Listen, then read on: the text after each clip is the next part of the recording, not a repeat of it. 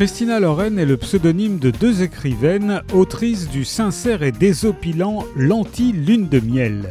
Les revoici avec Something Wilder, une histoire captivante de seconde chance, de relations compliquées, dans le cadre du sublime sud-ouest américain qui promet au lecteur des sensations inédites.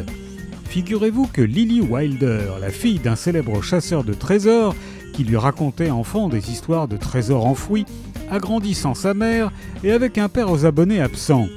À sa mort, Lily fonde une agence de chasse au trésor à partir de fausses cartes laissées par Duke, son père. Et lorsque Lily réalise que parmi le dernier groupe de touristes récemment arrivés de New York se trouve son ex, Léo Grady, disparu de sa vie il y a dix ans, elle n'est pas surprise. Comment éviter l'homme qu'elle a aimé jadis, entouré de son groupe hétéroclite d'amis, alors que dans l'aventure, elle va leur servir de guide? Franchement, Lily ne rêve que d'une chose, l'emmener dans un coin sauvage et l'y abandonner.